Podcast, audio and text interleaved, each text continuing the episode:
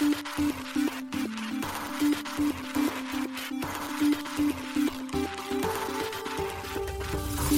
しい経済ニュース。この番組では現当社のメディア新しい経済がブロックチェーン仮想通貨フィンテックに関する日々のニュース解説を平日毎日音声コンテンツでお届けしています。そして新しい経済ではブロックチェーン仮想通貨に関するニュース解説記事やインタビュー記事学習記事などのたくさんのコンテンツを掲載しております。ぜひ新しいひらがな経済漢字で検索してメディアもチェックしてくださいそして LINE 公式アカウントではメディアの更新情報を配信しております LINE 公式アカウントにもぜひご登録ください幻冬舎新しい経済編集部の大塚です。はい、本日は2月の9日金曜日です。今日のニュースいきましょう。デロイト・トーマツ、アスター ZKEVM 採用で野球テーマの NFT ゲーム構築へ。 DeFi 債券市場 Secured Finance がアービトラム、アバランチに続き、ポリゴン zkEVM でローンチ、マルチチェーン対応へ。イーサリアム大型アップグレード Dencun、メインネット実装目標日は3月13日。ビットフライヤー、ハッシュパレット、エルフトークン、 ELF の IEO 実施へ、国内5例目。クロスチェーンプロトコル Wormhole、独自トークン W のトークノミクス計画発表。 Binance Launchpool、Pixels 取り扱いへ。ソラナのオラクルネットワーク、 Pyth Network、エアドロッププログラム第2フェーズ開始。クラーケン、オランダで暗号資産事業者の登録完了。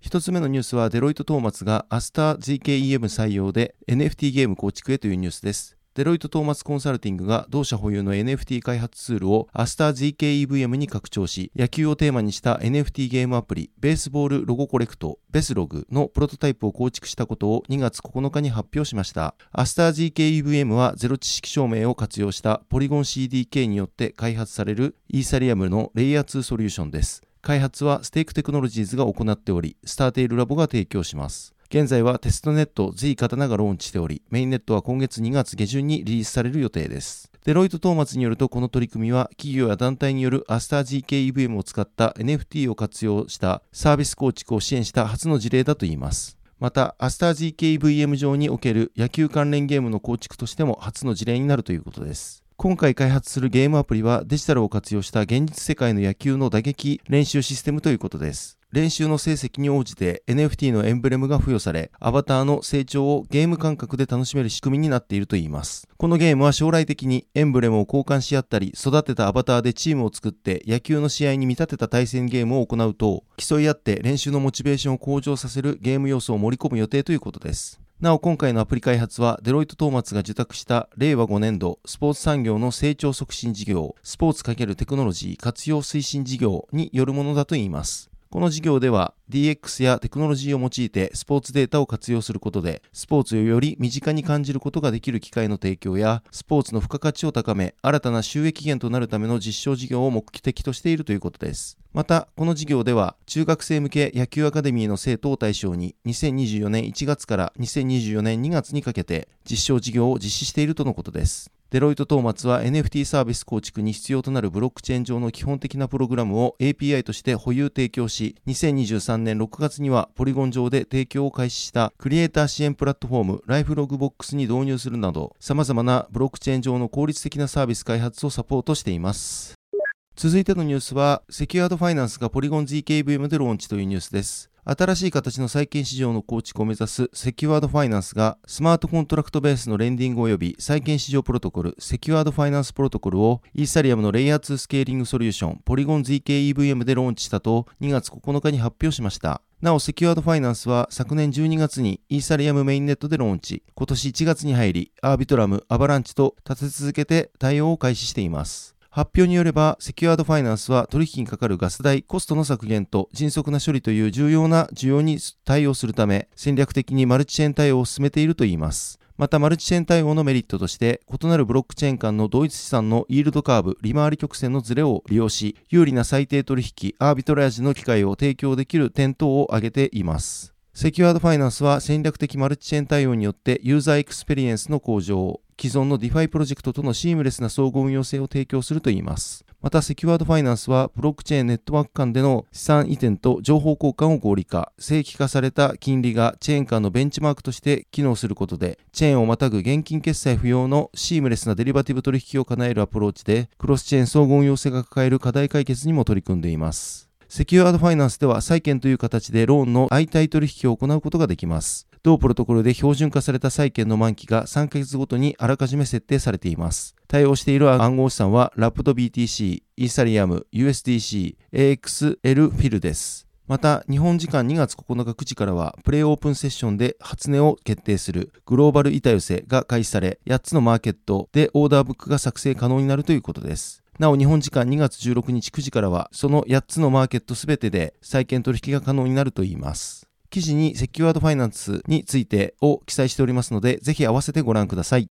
続いてのニュースは、デン君メインネット実装日は3月13日にというニュースです。イーサリアムの次期大型アップグレードデン君のメインネット実装日が3月13日に設定されました。この実装日は2月8日に行われたイーサリアムのコア開発者による定例会議にて決められました。具体的な実装時間はメインネットのスロット8626176となる3月13日13時55分35秒。こちらは世界協定時で日本時間では同日22時55分35秒となっています。ちなみにスロットとはイーサリアムで用いられる12秒ごとに区切られた時間単位のことです。各スロットでブロックを提案する単一のバリデーターが選ばれ、ブロックを1つ生成します。デンクンアップグレードは実行層のカンクンアップグレードとコンセンサス層デネブのアップグレード、この2つのアップグレードを合わせた名称です。なお、デンクンで注目されているのは、実行層のカンクンアップグレードで実装される EIP4844 プロダクトプロトダンクシャーディング導入です。プロトダンクシャーディングは、イーサリアムのノードが一時的にオフチェーンデータにアクセス可能になる技術です。これにより、ネットワークスループットが向上し、トランザクション料金の削減やスケーラビリティが大幅改善し、レイヤー2ネットワークがより低コストでトランザクションを発行可能になることが期待されています。この技術はイーサリアムに新たなトランザクション形式、シャードブロブトランザクションを追加で実現するということです。なお、デンクンは2023年4月に実施されたシャペラ以来のハードフォークを伴うイーサリアムの大型アップグレードです。これまでにゴエリ、セポリア、ホレスキーといった3つのテストネットで実装しています。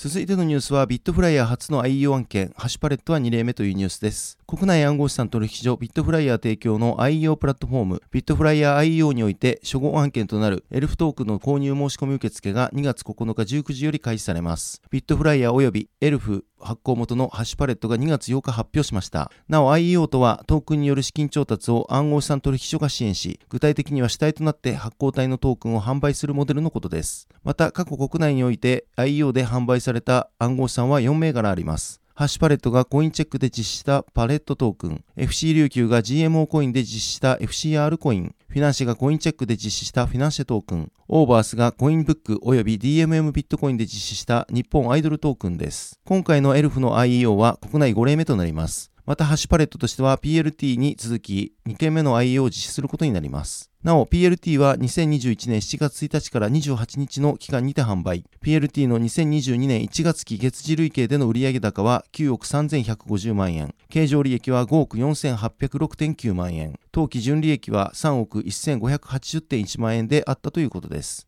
また PLT は現在国内取引所においてコインチェック、OK コインジャパン、コイントレード、フォビジャパン、ビットフライヤーが取り扱っています。そして先ほどお伝えした通り、エルフの購入申し込みは2月9日19時より開始、2月20日23時59分に購入申し込みは終了となります。その後、翌21日にエルフ抽選、決済、受け渡し及び抽選結果通知が行われる予定です。なお、エルフの販売価格は1エルフあたり12.50円になるということです。申し込み単位は1口500エルフで、申し込み上限は1500口75万エルフです。手数料は申し込み金額に消費税を含む手数料率8%を乗じた金額になるといいます。また、エルフはビットフライヤーの取引所にて取り扱われる予定です。取扱い開始日時は2月22日から3月31日の期間中に決定するということです。エルフは2月26日にリリースされるブロックチェーンゲームザ・ランド・エルフの森で使用される暗号資産です。このゲームタイトルはハッシュパレットが2022年2月に新設したブロックチェーンゲームスタジオ部門ハッシュゲームスにより同年9月にリリースされたブロックチェーンゲームエルフマスターズのアップデート版としてリリースされる予定です。また、エルフはパレットチェーン上で発行されるトークンということです。大会等のイベント参加やゲームで獲得したアイテムを NFT 化した後に売却することで獲得できるということです。その他に、エルフのユーティリティとしてゲーム内でエルフを使用することで、プレイヤーはゲーム内の土地 NFT であるランドやアイテム NFT の購入が可能です。また、エルフを発行体が提供するサービス内でステーキングすることで、同ゲームをより快適に進められる特典機能が開放されるということです。続いてのニュースは、ワームホールが W のトークノミクス計画発表というニュースです。クロスチェーンプロトコルワームホールが独自トークン W のトークノミクスについて2月8日に発表しました。この発表によると W の最大供給量は100億 W で、そのうち82%はロックされており、4年間にわたってロック解除されるということです。そして残りの18%、18億 W は初期供給量としてトークン生成イベントにてロック解除されるということです。100億 W の割当先については、ガーディアンノード5.1%、コミュニティ及びローンチ17%、コアインキュベーター12%、エコシステム及びインキュベーション31%戦略的ネットワーク参加者11.6%ワームホール財団の準備金23.3%となっています。そしてこれらの割り当て先の中で初期供給量を含むのはコミュニティ及びローンチ、エコシステム及びインキュベーション、ワームホール財団の準備金ということです。初期供給量18%の具体的な内訳として、まずコミュニティ及びローンチでは割り当てられる17%のうち11%、11億 W がトークン生成イベントにてロック解除され、残りの6%、6億 W はトークン生成イベントの4ヶ月後にロック解除されるとということです。次にエコシステム及びインキュベーションでは31%のうち5%がトークン生成イベントにてロック解除され、残りの26%については後にロック解除されるといいます。そしてワームホール財団では準備金に割り当てられる23.3%のうち2%がトークン生成イベントにてロック解除され残りの21.3%については後にロック解除されるということですなお W はイーサリアムのトークン企画である ERC20 企画とソラナのトークン規格である SPL 企画に対応しているということです。また現在のところ W のエアドロップ日程などに関する詳細な情報は明かされていません。ワームホールは主にソラナとイーサリアムのトークンなどを交換するために利用されているクロスチェーンプロトコルです。昨年11月には約331億円、2億2500万ドルの資金調達を発表し、評価額約3676億円、25億ドルにて資金調達ラウンドは終了しています。そして同年6月には大手 DEX ユニスワップのクロスチェーン展開を進めるためのブリッジングプロトコルとしてユニスワップの開発をサポートするユニスワップ財団のブリッジ評価委員会によって同じくブリッジングプロトコルであるアクセラレーターとともに採択されています。ただしワームホールは2022年2月に12万ラップドイーサ約373億円のハッキング被害を受けたこともあります。当時の分散型金融プロトコルの被害としては過去最大額ということでした。続いてのニュースは、バイナンスローンチプールでピクセル取扱い開始へというニュースです。大手海外暗号資産取引所バイナンスが同社提供のバイナンスローンチプールにおける暗号資産ピクセルの取扱い予定を2月8日に発表しました。ピクセルは Web3 ゲーム用に設計された EVM 互換のブロックチェーン、ローニンネットワーク上に構築されたゲーム、ピクセルズのユーティリティトークンです。バイナンスローンチプールでは、ユーザーが BNB もしくは FDUSD を個別のプールにステーキングすることで、ピクセルを獲得できる仕組みになっています。ピクセルの取り扱いは2月9日0時世界協定時より開始、10日後の18日23時59分世界協定時までの10日間利用可能ということです。なお、今回のピクセルによるバイナンスローンチプールでは、同トークン総供給量は50億ピクセルで、そのうち3億5000万ピクセルが報酬対象になるようです。同サービスでの BNB ステーキングの場合、報酬総額の80%となる2億8000万ピクセルが報酬対象です。また FDUSD の場合は報酬総額の20%となる7000万ピクセルが報酬対象になるといいます。なお、ユーザーに分配される報酬は、ユーザーがステーキングしたトークン数によって異なるようです。また、バイナンスでは流動性条件が満たされ次第、取引所において19日10時、世界協定時より、ピクセルの取り扱いを開始するとのことです。取引ペアについては、ピクセル BTC、ピクセル USDT、ピクセル BNB、ピクセル FDUSD、ピクセルトルコリラとなっています。バイナンスローンチプールはユーザーが BNB などの特定のトークンを対象プロジェクトのプールにステーキングすることで暗号資産プロジェクトが発行するネイティブトークンを獲得できるサービスです。プロジェクト側は同プラットフォームの利用により、バイナンスにトークン上場ができる仕組みとなっています。なお、トークンセールを行う IEO プラットフォームのバイナンスローンチパッドとは異なり、トークンをステーキングすることで、プロジェクトのトークンが獲得できるのが特徴です。バイナンスローンチプールに参加するためには、ユーザーはバイナンス .com アカウントと0.1以上の BNB またはプール内でサポートされているトークンが必要となっています。バイナンスローンチプールにおけるピクセルの取り扱いは46番目のプロジェクトとなっており、45番目のプロジェクトは暗号資産オルトレイヤーでした。続いてのニュースは、ピスネットワークがエアドロップの第2フェーズ開始というニュースです。ソラナ基盤の分散型オラクルネットワークサービス、ピスネットワークがエアドロッププログラム、レトロスペクティブエアドロップの第2フェーズ開始を2月8日に発表しました。レトロスペクティブエアドロップは、ピスネットワークの価格データを活用した DApps を使用するコミュニティメンバーと DeFi ユーザーへピスを配布するよう設計されたエアドロッププログラムです。第1フェーズは昨年11月に開始され、ソラナブロックチェーンに限らず、イーサリアムやアバランチなどの EVM 系チェーンやスイやアプトスなどのムーブ系チェーンなど27のブロックチェーン上でピスネットワークを採用するアプリのユーザーがエアドロップ対象者でした。今回開始される第2フェーズでは、ピスネットワークを利用した取引やオンチェーン決済などを行う160以上の DApps がエアドロップ対象ということです。現在明かされているエアドロップの対象として大手分散型取引所パンケーキスワップや IoT へのブロックチェーン活用を目指すヘリウムゲーム特化ブロックチェーンローニン分散型金融プロトコルシンセティクスなどがあります。なおエアドロップに使用される PIS は総発行枚数100億 PIS のうちコミュニティローンチとして割り当てられた6億 PIS から利用されています6億 PIS の内訳については DAPS 用に1億 PIS DeFi ユーザーによるオンチェーンアクティビティ用に約2億5500万 PIS アクティブなコミュニティメンバー用に1000万 PIS とされています